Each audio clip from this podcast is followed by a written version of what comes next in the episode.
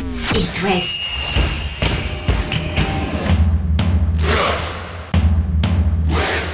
Cop West Chaque lundi et jeudi à 20h. avec Simon Rongoat. Salut les amis, bienvenue dans Cop West. On est ensemble jusqu'à 20h15 pour parler foot et notamment de l'événement au stade brestois, la mise à pied de Michel Derzakarian, l'entraîneur du SB 29 qui avait conduit euh, la saison dernière les Brestois à une très belle 11e place, hein, quasi historique dans l'histoire récente euh, du club finistérien. On va en parler dans un instant avec notre invité ce soir, c'est Franck Ledors, le journaliste de l'équipe qui suit euh, de très près les affaires du SB 29. Et puis, on débriefera demain, vous aurez les réactions évidemment euh, des rencontres européennes de nos deux clubs qui se déroulent en ce moment, le FC Nantes face à Fribourg et le Stade Rennais au Dynamo Kiev. Chaque lundi et jeudi, C'est Cop West sur It West. Allez, je commence évidemment avec une grosse pensée pour ma Catel qui m'accompagne habituellement et qui reviendra rapidement et pour son fils euh, Raphaël. Le Stade Brestois au programme avec le spécialiste Franck Ledors. Bonsoir Franck. Bonsoir Simon. Le ciel est tombé sur la tête de Michel Derzakarian, on le dit depuis euh, quelques heures, quelques jours maintenant. Il a été mis à pied, euh, Derzakarian. Est-ce que tu peux nous raconter, toi qui suis de très très près cette équipe euh, brestoise, Franck, pourquoi cette fois Derzakarian n'a pas passé cet obstacle-là Alors que la saison dernière, on se souvient que Brest avait été en difficulté hein, à la même période et pourtant le coach avait été euh, préservé et il avait ensuite redressé la barre. Oui, comme tu euh, rappelais euh, sans justement, la saison dernière, il avait été en difficulté, largement, euh, c'était une difficulté largement aussi importante puisque euh, après 11 journées, il n'y avait pas toujours, il y a toujours pas eu une seule victoire du côté du Stade Brestois. Euh, là, il y a déjà eu un succès, mais enfin ça, ça fait peu. Euh, la saison dernière, il venait aussi d'arriver, hein, il remplaçait euh, Olivier Dalloglio. Hein. Mm. On va pas refaire tout, tout, tout l'historique du Stade Brestois, mais on se souvient que cette année-là, euh, donc euh, première partie de l'année 2021 avec Dalloglio, l'équipe s'était complètement effondrée, était partie euh, voilà un petit peu à, à volo, les joueurs, la- une partie des joueurs l'avaient lâché, etc. Donc euh, le, le- le choix aussi de Michel Derzakarian s'était fait euh, de la part du Stade Brestois pour avoir quelqu'un euh, bah, qui, qui changeait un petit peu, quelqu'un plus à poigne, quelqu'un avec du tempérament qui pourrait apporter du caractère à, à cette équipe. Et, et, et ça, même si ça n'a pas pris tout de suite, euh, effectivement, ça a fini par, par prendre puisque euh, après ces 11 premières journées à l'époque, euh, bah, sans, sans victoire, il il avait enchaîné six, six- six succès et puis surtout, bah, il avait terminé cette saison à la 11e place. Et on n'avait pas vu ça à Brest depuis plus de 30 ans. C'est historique, hein, cette onzième place. C'est vrai, il faut Ouais. se souvenir que cet homme qui est en train d'être euh, débarqué euh, il y a quelques mois a- a- est entré dans l'histoire du Stade brestois. Pratiquement, ouais, ouais, ça faisait 30, plus de 30 ans. Hein. Il, y avait eu, il y avait eu déjà une ou, un ou deux milieux de tableau. Bon, le, le grand stade brestois, on va pas refaire l'histoire hein, de Divinec et, et toutes les stars qu'il a, qui, qui recrutait à l'époque. Brest Armorique. effectivement, de- de- voilà, le Brest Armorique, exactement. Et, et ce stade brestois-là, effectivement, on n'avait pas vécu ça de- de- depuis trois décennies. Donc, la, la saison s'était bien terminée, effectivement, et euh, c'est malheureusement euh, pas, pas très bien reparti, c'est le moins qu'on puisse dire, même si sur les premiers matchs dans, dans le jeu, hein, pour ceux qui, qui s'en souviennent, il y a une victoire à Angers, mais avant il y a un très très bon match contre, contre l'OM, Oui, qui est quand même Match nul. bah, voilà, un match nul qui aurait pu mériter mieux, comme on, comme on dit, et, bon, ça n'a pas été le cas, et petit à petit, bon bah les résultats euh, se sont, se sont délités, et puis surtout, au-delà des résultats, et, certainement la différence de, la saison dernière, on, arrive donc à, bah, à aujourd'hui, et, ce qui a certainement contraint le, le Stade à prendre cette décision radicale, c'est que les, relations avaient fini un petit peu par se tendre aussi avec, euh, avec une partie du vestiaire.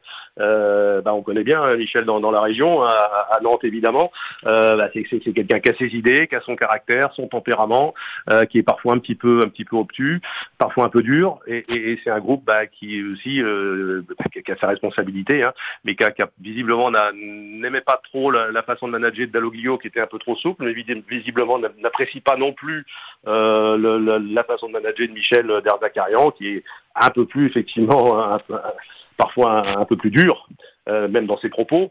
Et, et visiblement, bah, ça avait fini un peu par, bah, par, lasser certains, certains joueurs qui, qui ne l'ont pas lâché, mais qui ont peut-être un petit peu lâché euh, inconsciemment, mais qui ne l'ont pas lâché, si on, si même si on se réfère au derby, euh, perdu euh, face à, face à Lorient. Mais bon, ils n'ont pas fait un grand match, mais on ne peut pas dire non plus qu'ils aient complètement abandonné. C'est le vestiaire brestois qui donc peut faire ou défaire un entraîneur. Tu nous le dis, c'était le cas avec euh, Dalloglio euh, sur la fin de saison il y a deux ans et, et c'est le cas à nouveau avec Derzakarian. Il est très écouté ce vestiaire par euh, Grégory Lorenzi, le directeur sportif et le président Le Saint.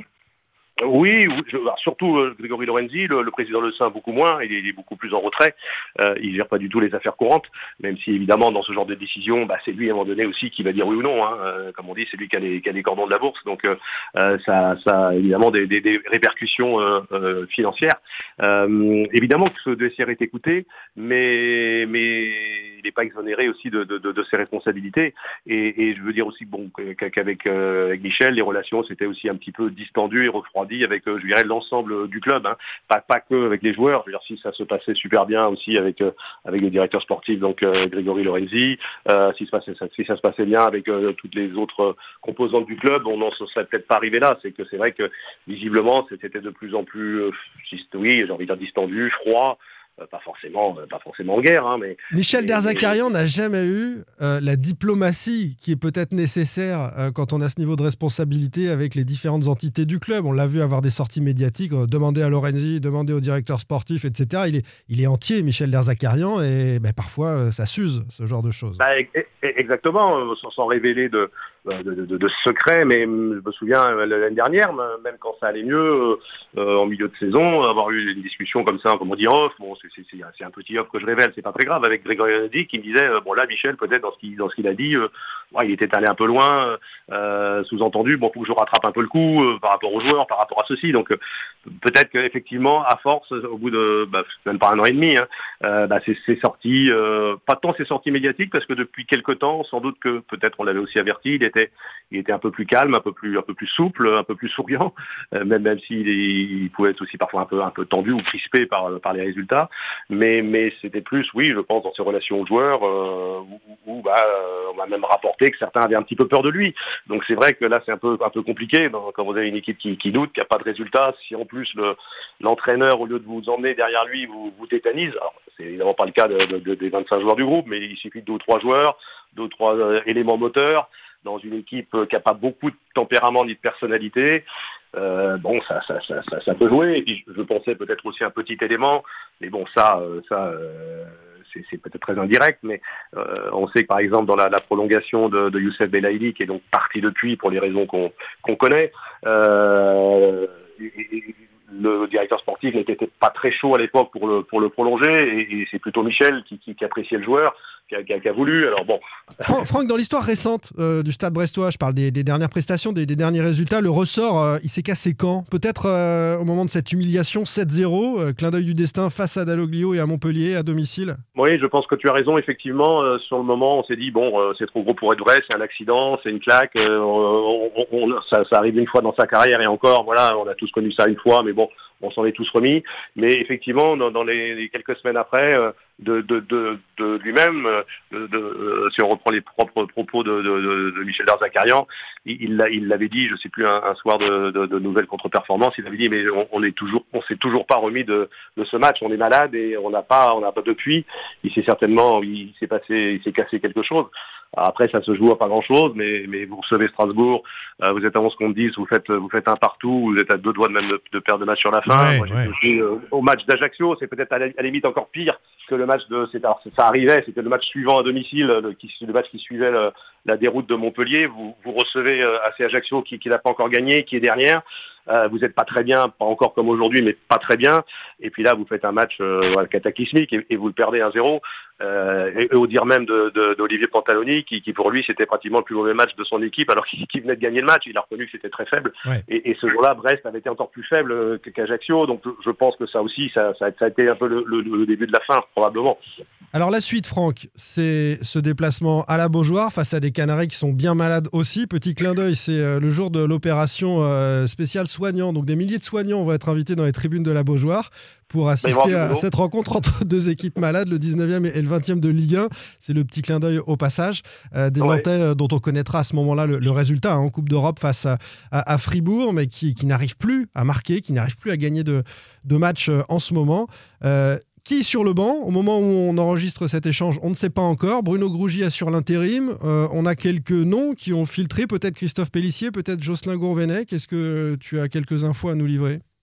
Eh ben, déjà, ça ne sera pas Bruno Grougy puisqu'il est suspendu. Il était suspendu avec euh, l'équipe réserve, la N3, donc il l'est aussi euh, bah, au-dessus, ce qui est tout à fait logique. Donc si l'intérim devait se poursuivre, ça serait déjà sans Bruno Bougie sur le banc.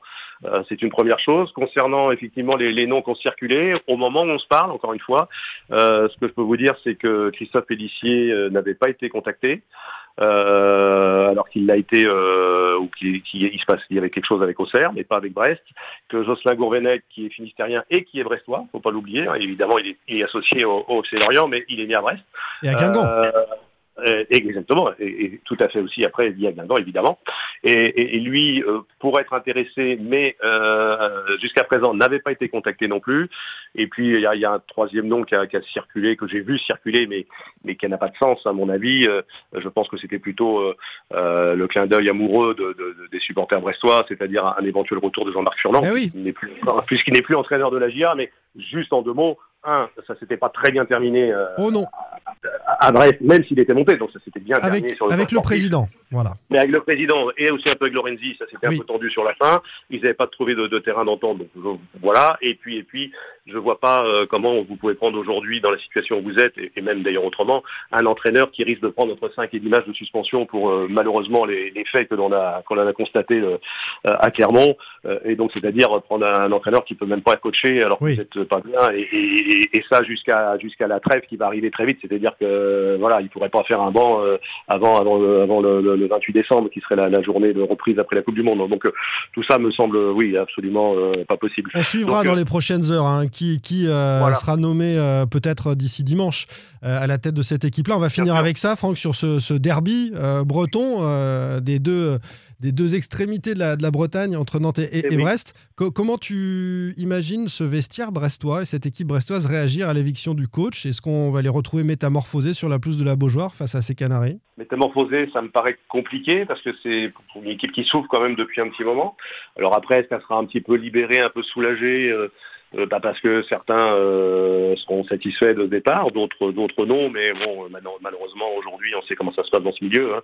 Vous faites, vous faites, euh, vous avez dans une carrière entre 10, 15 entraîneurs parfois, donc, ils sont habitués à gérer ça. Maintenant, bon, je dis pas que ça leur fait rien, mais c'est des professionnels, donc il faut voir là effectivement déjà s'il y a un nouvel entraîneur, voir un petit peu bah, qui, qui, qui, sera, ce qu'il peut apporter immédiatement. On dit toujours qu'il y a des espèces de de, de chocs plus, plus, ou moins psychologiques qui peuvent durer un ou deux ou trois matchs. Et puis, et puis euh, bah, si l'équipe est malade, ça, ça replonge. Hein. Euh, euh, donc, donc là, oui, c'est un vestiaire forcément qui aura pris un petit coup aussi. Hein, mais puisqu'on parlait de Belaïli, voilà, il y a eu quand même pas mal d'affaires. Il y a eu des histoires aussi de, de public à Brest avec ce COP qui a, qui a, été fermé pour deux matchs, notamment pendant le dernier, où les, où les supporters n'ont pas été pas été reclassés et certains joueurs cadres ont même pris position sur les réseaux sociaux, comme Belkebla, comme Chardonnay, mm. disant qu'ils comprenaient pas trop cette décision non plus. Donc c'est vrai que c'est une équipe qui est, malade dans pas mal d'aspects. Mais voilà, ça, reste un match. Et puis quand, deux malades s'affrontent, oui, on ne sait pas ce qui peut se passer puisque, puisque c'est peut-être aussi le bon moment de venir à la Beaujoire.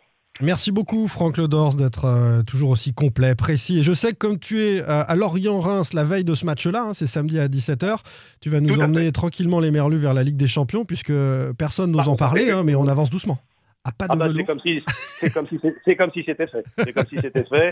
Tout ça sera validé évidemment début novembre avec la réception du, Paris Saint-Germain pour la passation pour la passation de pouvoir. C'est le moment euh, où, Lorient sera champion d'automne. Eh bah, exactement. exactement. Merci beaucoup Franck. Merci Simon, à très bientôt. Chaque lundi et jeudi, c'est Cop West sur It West. Un coup d'œil pour terminer sur le calendrier de nos clubs ce week-end avec euh, les deux matchs européens dont je vous parlais hein, en ouverture évidemment le résultat de Nantes face à Fribourg et du Stade Rennais au Dynamo Kiev. C'est demain matin dans les infos dès 6h sur It West avec euh, les réactions euh, des principaux acteurs de ces rencontres-là. Ce week-end en Ligue 1, Lorient reçoit Reims. C'est samedi à 17h, direction la Ligue des Champions, on vient de le dire. Nantes-Brest, c'est dimanche à 15h. Rennes-Lyon également dimanche à 15h. Et puis un peu avant, à 13h, Angers est en déplacement à Toulouse. Bonne soirée à tous. Retrouvez demain matin votre émission Cop West en replay sur itwest.com et sur l'application itwest. Cop West est votre émission. Prenez la parole et posez vos questions aux pros de la saison. Sur itwest.